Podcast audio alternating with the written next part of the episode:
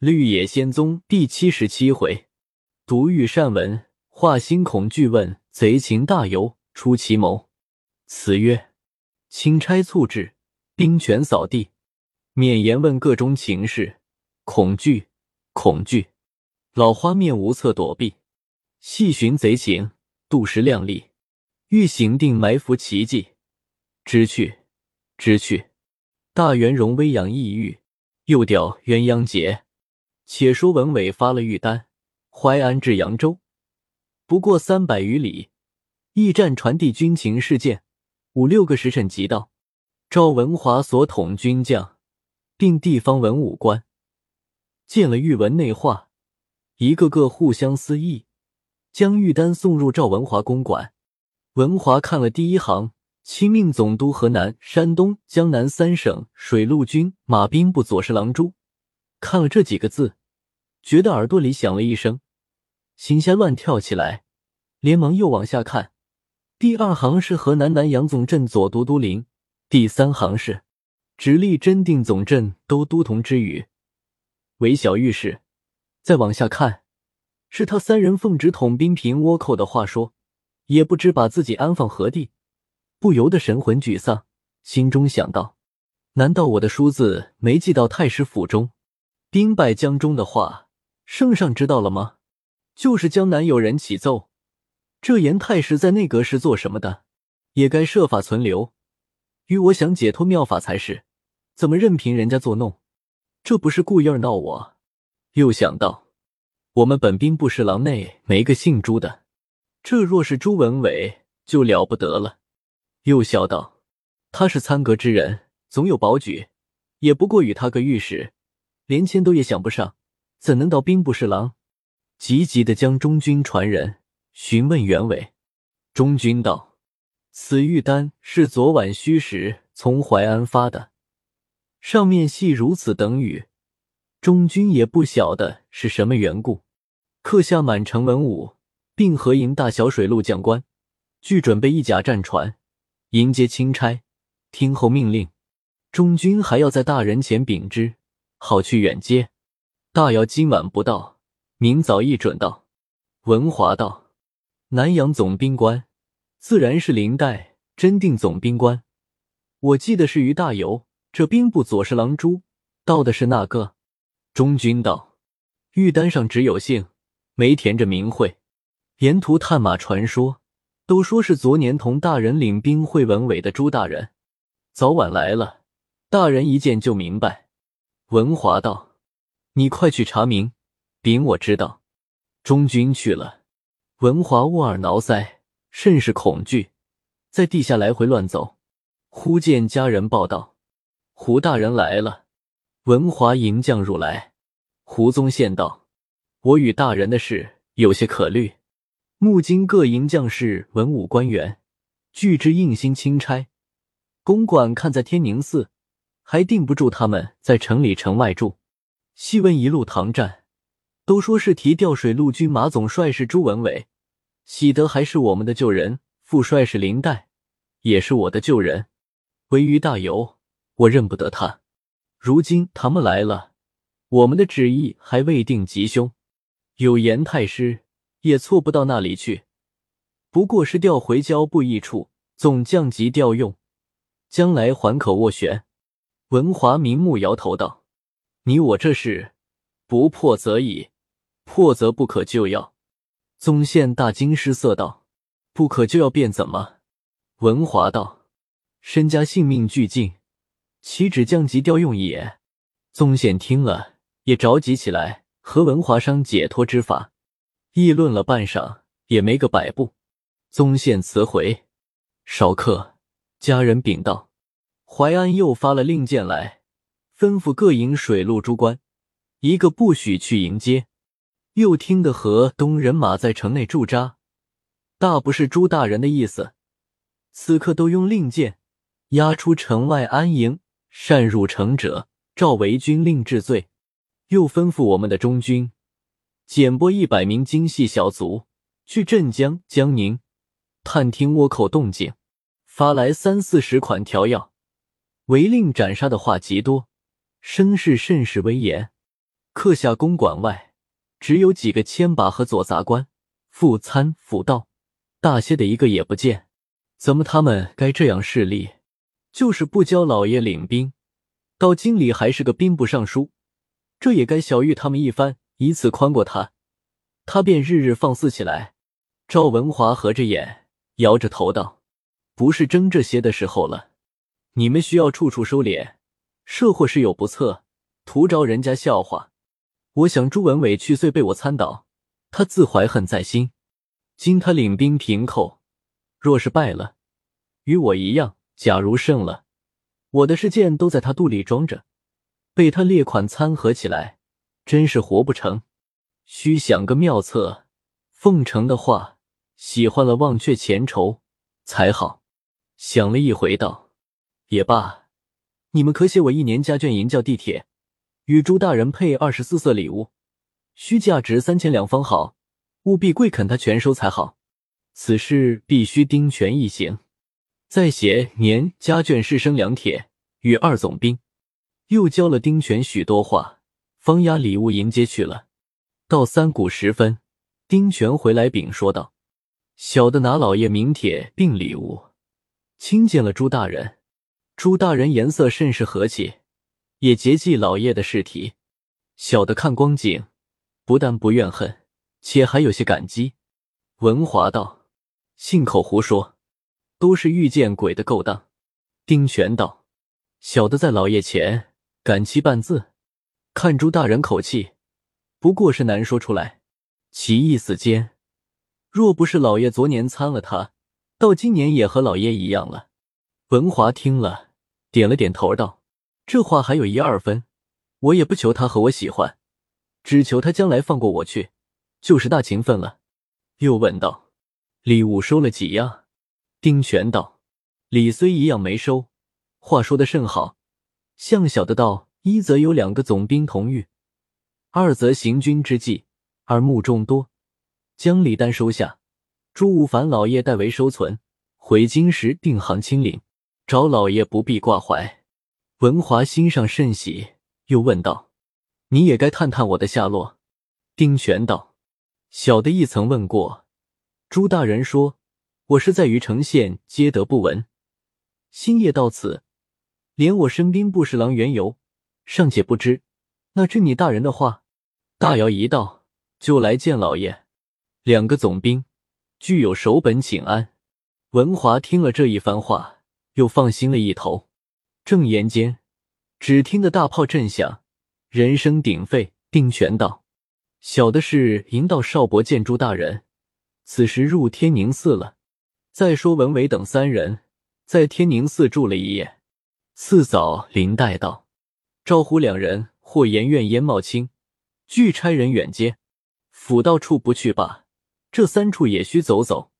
于大游道：“赵文华、胡宗宪都做过兵部尚书，谁耐烦与他投手本、走角门？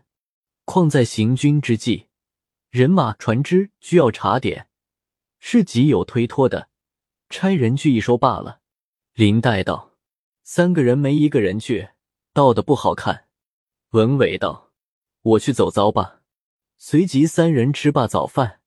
文伟打轿先到赵文华公馆，文华老着面皮，印将出来，到庭上叙礼。文华先跪下顿首道：“去岁小弟误听谗人之言，一时冒昧，实罪在不赦。数月来愧悔欲死，本拟平定倭寇，替大人再行奏请，少赎地迁，不义采庸行捉，又致丧败。今天子声明。”复以军政大权委任，故事公道自在，却以大快地心。说罢，又连连顿首。朱文伟亦顿首向还道：“帝出立散财，久当废弃，蒙圣恩高厚，立身言官。去岁承大人保全回籍，正可以苟延岁月。今复刀委任，无意居炉火上也。”说罢，两人方起来就坐。文华道。大人率统二总兵都师，小弟与胡大人事，亦可想而知矣。但不知几问何罪？启开诚实告，无忌前嫌。说着，又连连做了几个揖。文伟道：“昨承大人遣遵继慰劳，已详告一切，主令待臣。小弟得升兵部，尚在梦中。大人与胡大人旨意，委实一字未闻。”文华道：“二总兵必有密信，大人不可相瞒，万望实告。”文伟道：“一等皆兵不火排日，即束装起身，日夜船行四五百里不等。”连本部人马一个未暇带来，他们越发不知首尾。文华蹙着眉头道：“胡大人还渴望保全，小弟若死于此地，自是朝廷国法，没有一线生机。”说着又跪了下去。文伟已跪下扶起。文华道：“小弟在苏阳二府事件，还望格外汪涵。”文伟道：“大人在苏阳二府，光明正大。”有何不可对人处？及小事务时检点，小弟自应留心。续谈了一会，文伟告辞，文华亲自送到轿前，看得上了轿，方才回去。文伟又到胡宗宪公馆，宗宪连忙请入，接到大厅阶下。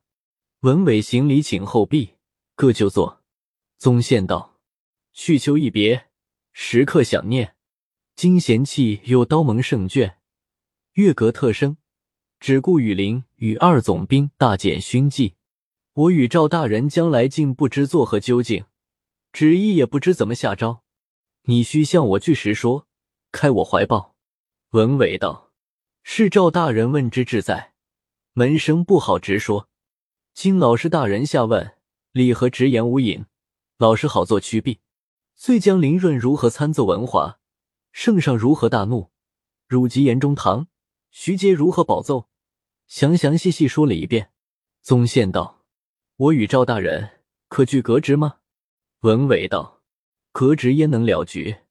以着锦衣为前提，其矣。大要早晚即到，老师可早些打召一切。”宗宪听了，只吓得浑身乱抖，面目失色，好半晌，方才说出话来，向文伟道：“贤妻去岁临别。”找我告病速退，我彼时深以为然。后来赵大人报捷，将我也续在里面，又不受浙江巡抚。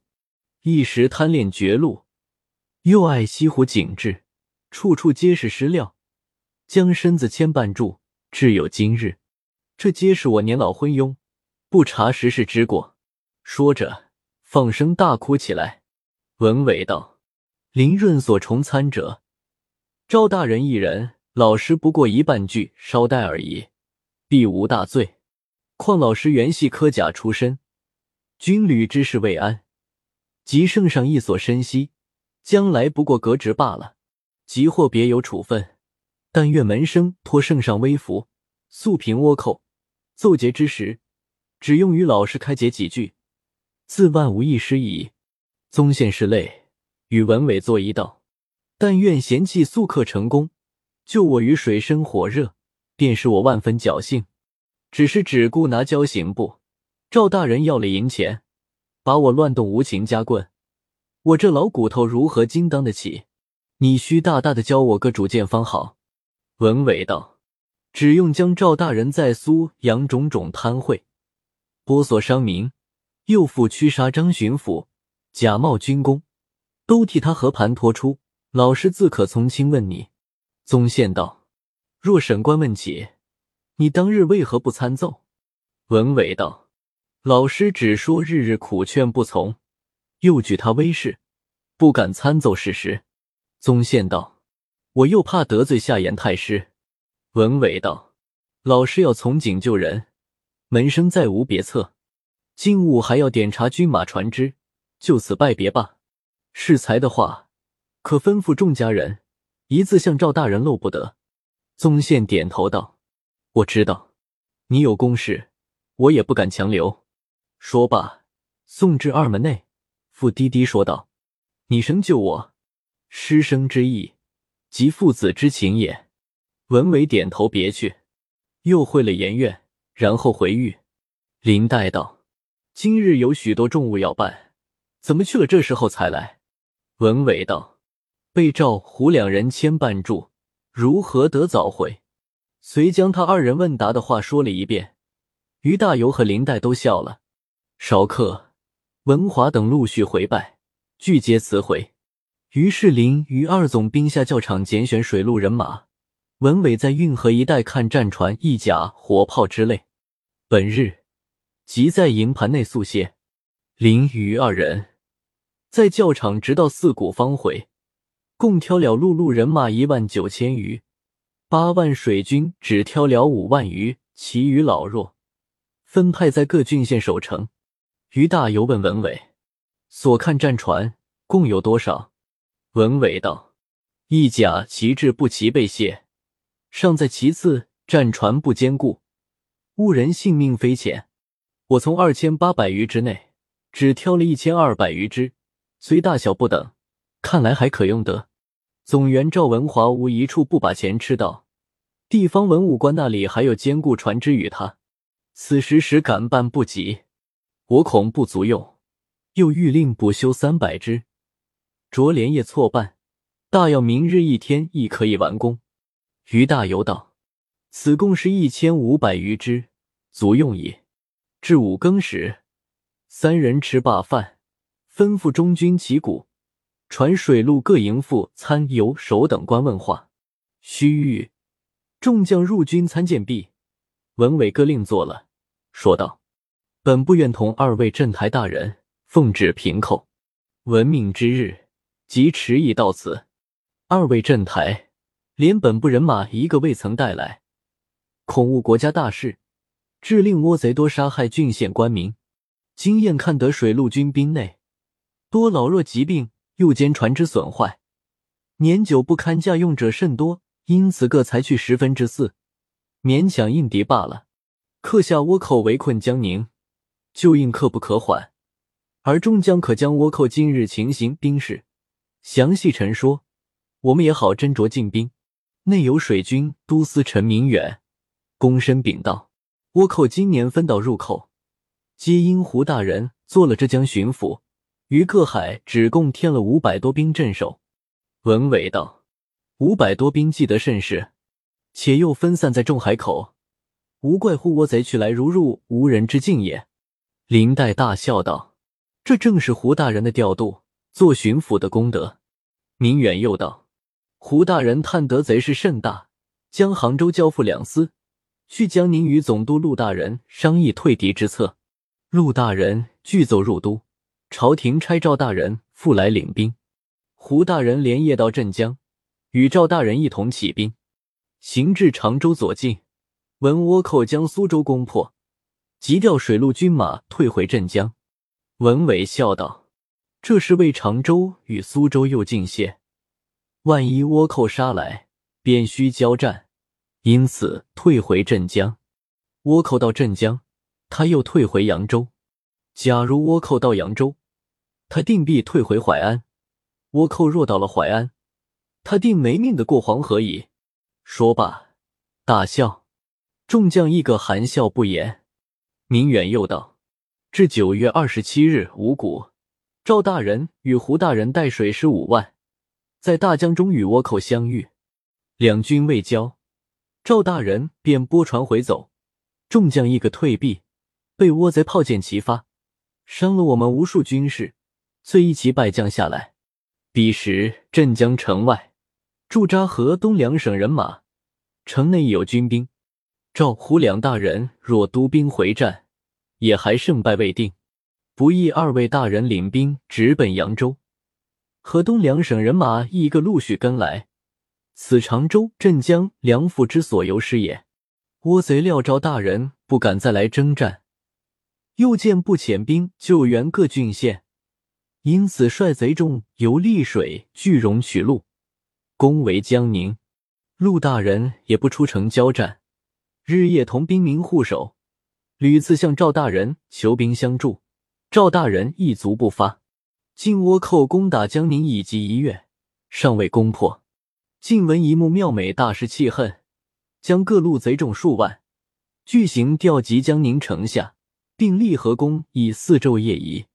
若过几日，只怕陆大人支持不来，启众位大人早定良谋。林黛拍案长叹道：“将这两省数十万生灵，皆死于赵大人一人之手，言之痛心。”于大猷道：“前在淮安发玉丹，是之中军，差精细军卒百人，打听倭寇动静。前日昨晚，一等陆续聚回，探得倭寇大众尽数囤集在江宁城下。今臣明远所言，欲探子相合。”刻下江宁危在旦夕，虽一日亦不可缓。诸位将军，谁非朝廷臣子？可各按营头，即将一甲、器械、船只、火炮整备完妥。我们只在早晚进兵，设有不齐、苟且色泽者，一经扎决，朝廷自有军法。我三人不敢容情也。众将答应退去。大有又道：“我有一条捉计。”与二位老弟相商举行。文伟、林黛喜道：“愿闻大哥妙谋。”大游道：“倭寇举动与苗蛮情性大概相同，胜则舍命争逐，败则彼此不顾，唯利是趋，不顾后患。人数虽多，总算乌合之众，难称纪律之师。今群贼进击江宁，他为是省城地方。”金帛子女百倍于他郡，虽是他贪得无厌，也是天意该他丧在一处。若是散处各州县，我们分路绞杀，一则没这些军兵，二则那里杀得尽？文贼营中有一陈东、汪直，极有谋略，两个都是我们中国人。凡结州略府，都是此二人指挥。他见赵文华萎靡退缩。看得朝廷家所用大臣不过如此，因此于要害些方，他毫不防备，将贼众进据江宁。虽是赵文华拥兵不动之故，实为我等一战成功之地也。兵书云：“出其不意，攻其无备。”正在此时，林二弟武勇绝伦，名扬天下。今河东人马，我们已拣选一万九千余人。可用大战船一百五十只，艄工水手必须南方人善于驾船者。老弟率领河东众军，将官至千总以上者，方准带马。于外再拨渡马船二十只，于今晚登后，驾船直赴南京。仰赖圣上鸿福，夜间若得顺风，更属稳便。次日天明，舍舟登岸。先与贼人会战，贼众虽多，以老弟视之，无一犬羊，胜贼十有八九。陆大人在城上看见骄兵，亦必开门接应。此辈一败，必不敢散走各州县。沿江内定有倭寇船只，渡他们逃命，为归海计。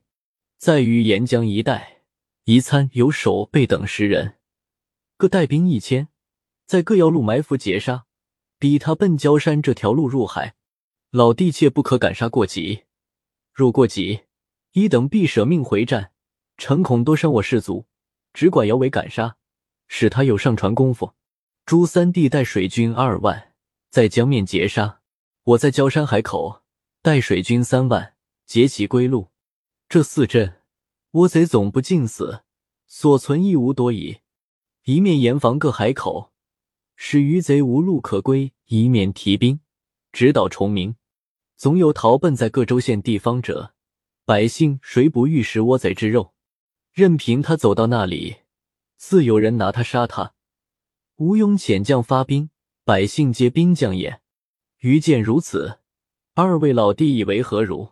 林黛、文伟大喜道：“大哥妙算，可谓风寸不测，倭贼尽在掌中矣。”大游道。还有一节，只可惜我们兵少，未免悬心。文伟道：“大哥还有何地要用？”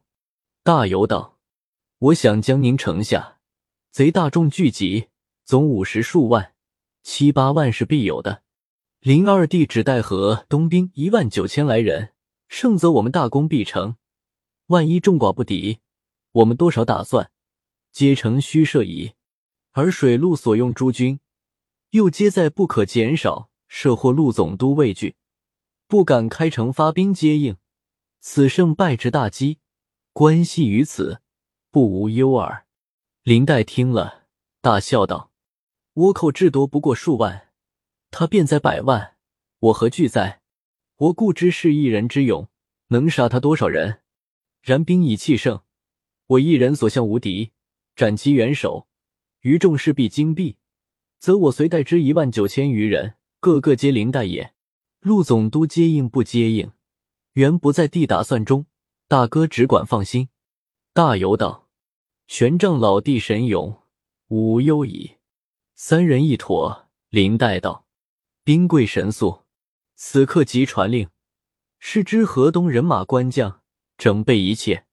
朱贤弟可速挑选坚固大船一百五十只，外挑载马船二十只，更需点查九走江路水手为妙。此时已交辰时，弟定在未时下船。”说罢，忙发令箭。是知河东人马去江宁起身时刻，文伟亲去挑选战船去了。到位时，林黛领兵上船，往江宁进发。文伟同大游送林黛起身后，及小玉水军准备战船器械，听候令箭征进。两人回公馆，及船人将备十人，每人带兵一千，是与各处埋伏地方。次日落时，各按行动身。本日五谷，大游带水军三万赴焦山。天大明时，文伟带水军二万于沿江等候倭寇。正是未至交锋日，其谋已欲行。启同胡赵备，拥诺误军情。